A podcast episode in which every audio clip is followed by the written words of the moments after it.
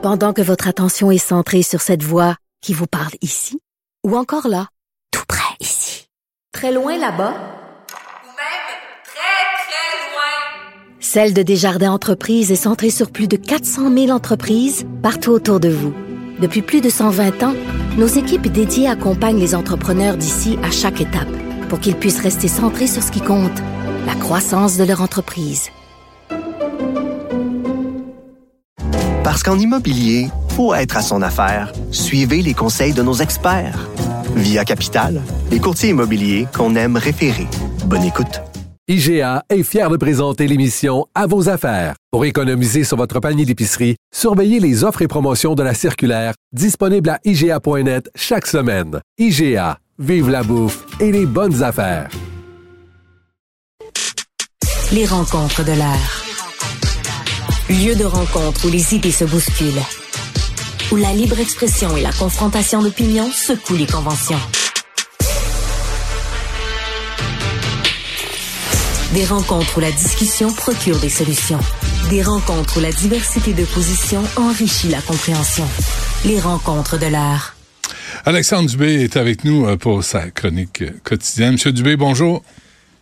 Salut Benoît, qu'est-ce qui t'est arrivé? Tu t'es-tu fait opérer pour les cataractes? Non, non, ben oui, euh, y a, quand j'avais 48 ans, je me suis opéré pour les cataractes, effectivement. Euh, c'est héréditaire, mais là, c'est comme la lumière, la lumière est forte en studio, là. Je sais pas si avec Martineau, tu sais, qu'ils doivent l'éclairer davantage, parce que mais sacre, moi, euh, j'ai de la misère à suivre. Euh, bon, euh, parle-nous de, de, la CAC euh, aussi, là, parce que hier, Antoine Robitaille disait un truc intéressant. Il dit, on parle pas de financement privé, on parle de financement public. Ça peut empêcher les gens, aussi les citoyens, à s'impliquer dans un parti politique. Je te dirais que François Legault a sorti un lapin de son chapeau, là. Il y, a, peu de gens qui ont vu venir euh, le premier ministre là-dessus. Lui qui avait un petit peu euh, mis la table à un point de presse, voulait pas trop répondre aux questions des journalistes dans les corridors de l'Assemblée nationale mercredi. Or là, nous annonce en grande pompe que le financement privé à la CAC s'était terminé jusqu'à nouvel ordre. Donc là, on renonce à peu près à un million de dollars par année là-dessus. Ça fait suite là à toutes le, les, euh, les, les, allégations de est-ce qu'on monnaie l'accès au ministre? Bon, maintenant, Benoît, moi, si tu veux mon avis, je pense qu'il est beaucoup plus question de, de maladresse dans la façon euh, d'écrire l'invitation, là de ce côté-ci, maladresse de certains députés. Euh, je suis pas cynique en politique au point de dire qu'on peut acheter un ministre pour 100 pièces. Là, moi, j'ai beaucoup aimé la réplique de Pierre Fitzgibbon et surtout le ton et le regard en disant Pensez-vous vraiment que vous pouvez m'acheter, moi, pour 100 pièces est-ce qu'il est dit pour combien? Il pas spécifié pour combien. Pas tout. Vous pouvez pas m'acheter point. mais non. Non, non, non, mais dans le sens que c'est ça. Faut pas non plus, là, être hyper cynique ben, en politique. C'est ridicule, ça. C'est euh, ridicule. souhaite Depuis aussi que l'opposition emboîte le pas. Maintenant que ceci est dit, j'ai hâte de voir ce que les oppositions vont faire, d'une part. Ouais. Mais Benoît, tu sais, distraction, discipline. Depuis le début de la semaine, là, François Legault a perdu la journée a perdu la semaine et a perdu la rentrée parlementaire. Sincèrement, c'est catastrophique comme gestion pour la CAQ. Tu sais, dans une gestion de crise, Benoît, on a le choix. Là. Okay, on peut rester calme, analyser ce qui se passe, laisser le temps au commissaire à l'éthique de faire son travail, ou on peut faire un, un, un move de panique, là, où on peut vraiment là, gouverner par panique, prendre une décision comme ça. Et, moi, c'est ma perception. J'ai l'impression là qu'on fait une gestion de crise en mode panique du côté de la CAC. Puis Benoît, allons juste même un petit peu plus loin là. Supposons là qu'au Québec, d'ailleurs, qui depuis toutes les commissions comme sur Charbonneau, tout ce qui s'est passé, on lave plus blanc que blanc notre mmh. linge. Mmh. Okay? On est vraiment là dans les dans les États, dans le monde, tu sais qu'on vraiment au niveau du financement politique, c'est pas compliqué là. La plupart du financement politique des partis, c'est du financement public en lien avec le pourcentage de votes qu'ils ont reçus. Mais là, mettons qu'on qu fait le choix comme société aussi de dire ben on tire complètement la plug là-dessus. Mais comment un nouveau parti politique, par exemple, peut voir, peut voir le jour? De quelle façon? Alors, il y a des questions aussi pour, pour notre démocratie qui sont à poser. Mais depuis le début de la semaine, je te le dis, là, je pense pas que c'est le genre de rentrée parlementaire que souhaitait la CAQ. Pas du tout, du tout, du tout. Ça se peut bien, hein? Euh, mais bien en même temps, tu dis, euh, tu sais, ils, ils réagissent euh, vite par panique. Puis en même temps, je me souviens de la mairesse de Gatineau qui parlait d'itinérance. Puis la réponse de Lionel Carman, c'était euh, on va changer de ton, puis on va. C'est drôle qu'il n'y avait pas d'urgence là, il n'y avait pas de panique là. Tu sais, sur les choses importantes, là, ils se traînent les pieds. Tu sais, il n'y a pas de panique, euh, les transports en commun, pas de panique. Là, c'est c'est long. Mais là, tout à coup, on parle de financement. Là, du jour au lendemain, la décision est prise. Il y a un vieil adage, Benoît, qui dit tu sais, la colère, c'est une mauvaise conseillère. Je dirais même qu'en politique, C'est vrai, ça? la panique est une mauvaise conseillère. Hmm. Est-ce que tu te souviens des- une des dernières décisions prises en panique de la CAQ? Si je te dis euh, élection dans Jean Talon, Ouais. si je te dis résurrection du troisième lien, Hmm. ça, c'en est une gestion de crise en mode panique. Puis euh, François Legault, je, je, je, je te rapporterai pas exactement ce qu'il a dit, là, mais il a échappé un gros mot en anglais. Dans un point de presse, faisait questionner par les journalistes anglophones. Puis visiblement, il a été piqué au, vif dans toute cette histoire-là, parce qu'en trame de fond, ben, il prend pas, par exemple, que certains remettent en, cause l'intégrité de la CAQ ou son intégrité à lui. Alors, il, a dit, je vais te le citer, une chose que je ne peux pas accepter, c'est qu'on remette en question mon intégrité. Puis là, il y a une pause, puis là, il a dit, il a dit le mot en S. Puis c'est pas. C'est euh, sacramouille? Hmm, T'es pas loin. C'est vrai? Le vrai gros mot, là. Oui. Wow, j'ai pas entendu Le ça. vrai gros mot en S. Aïe, aïe. Ça veut dire... Je fasse euh, attention parce que là, ouais. CRTC, ben, le CRTC va intervenir auprès du premier ministre avant nous, là. auprès de François Legault. Ben oui, ça, ça- ça ne nous regarde pas. Bon, euh, ben écoutez, euh, donc, euh, je pense qu'on veut mettre ça au clair. Puis là, il passe euh, au prochain appel. Mais ça, c'est une distraction. là. C'est c'est rien de productif pour la société québécoise. Je suis désolé.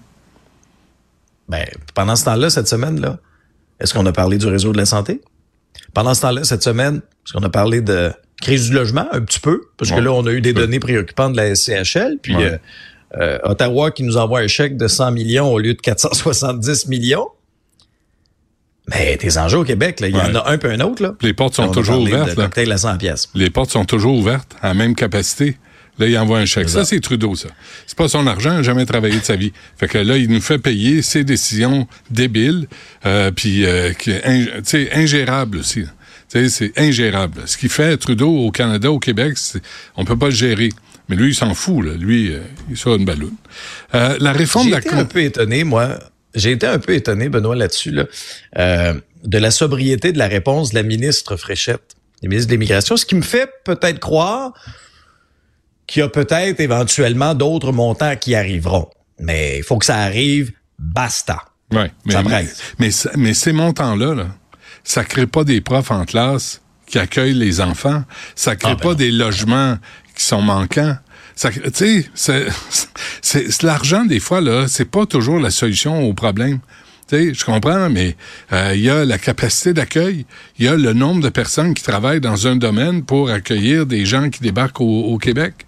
C'est, c'est pas l'argent là. Tu peux pas les engager. Il y en a pas. Il y a pénurie. Déjà, il y en a pas.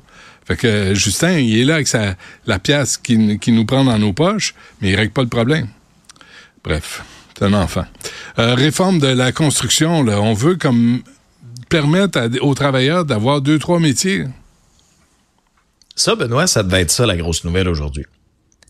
En principe, s'il n'y avait pas eu l'espèce d'éclipse médiatique sur la décision de la CAC de renoncer à tout financement privé, ça de, en principe, ça devait être ça.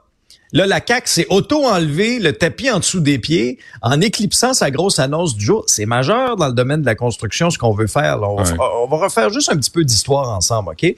Remontons en 1968, OK? Le fameux règlement de la construction, là, le R20. C'est c'est c'est comme ça que ça a été créé. Ça monte, ça remonte là, au fin des années 60, les bases donc de l'industrie de la construction qu'on connaît essentiellement. Puis je lisais la lettre la lettre du ministre du Travail Jean Boulet en fin de semaine dans la section Faites la différence du journal où il expliquait un petit peu sa démarche. Euh, voulait qu'on construise davantage, euh, que ça coûte moins cher, faire augmenter la productivité parce qu'on parle souvent de l'écart de productivité entre le Québec et l'Ontario et le Québec et le reste du Canada. Donc il y a trois grands axes là, au plan qui est déposé dans ce projet de loi-là, c'est-à-dire qu'on veut décloisonner les métiers de la construction. faut comprendre qu'au Québec, il y a déjà plus de métiers, il y a déjà plus de corps de métiers qu'il y en a, par exemple, en Ontario. Au Québec, il y en a 26. En Ontario, il y en a 16. Donc déjà là, il y a un écart de ce côté-là. Quand on dit décloisonner les métiers de la construction, on va se servir de notre tête aussi. Là. On n'enverra pas, par exemple, un plâtrier faire euh, de l'électricité. Là. C'est pas comme ça que ça va se faire. Mais je sais pas moi, est-ce qu'un caroleur peut faire de la peinture? Ou tu sais des fois il y a des, des, choses qui peuvent être un petit peu plus tâches connexes, euh, malléables, un peu plus tâches connexes, tu sais. Ben, c'est pas pour mettre la vie de personne en danger, mais vous comprenez le concept, ok? C'est un exemple. Le deuxième point, le deuxième axe important, c'est d'avoir davantage de femmes dans l'industrie de la construction et davantage d'immigrants aussi. Puis il y a toute la question de la, de la reconnaissance de la formation. Et le troisième point, la mobilité régionale. Est-ce qu'un entrepreneur de Montréal qui va faire un contrat à Rimouski peut amener son monde? Hmm. Moi, je te dirais que le point 1 et 3 seront beaucoup plus sensibles chez les syndicats de la construction. Euh, de ce côté, moi, je lisais et j'entendais aussi certains arguments, entre autres au niveau de la mobilité régionale, que ça allait tuer les régions, que ça allait ruiner la, situation euh, financière. Rambo Gauthier, euh, Rambo Gauthier ne sera pas d'accord avec ça. Là. Il, ça fait longtemps qu'il dénonce. Lui, il dit, le monde arrive là, de Montréal, s'en vient ici. Il dit, moi, j'ai du monde à faire travailler. Et il n'y a pas nécessairement tort non plus. Là, les gens en région, les contrats en région, si tout le monde va chercher les contrats en région, est-ce qu'il en reste pour les gens locaux?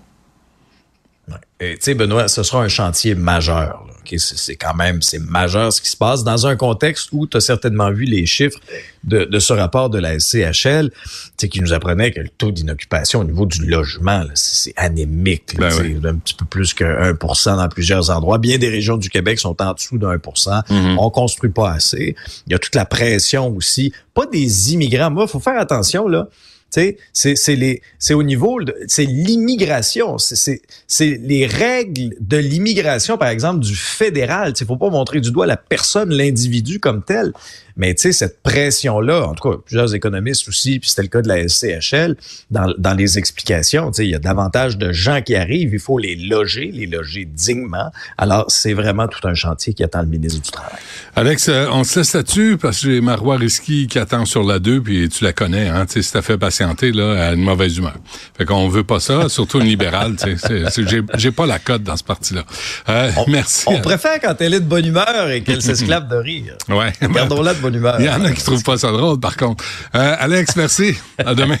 Salut. Salut.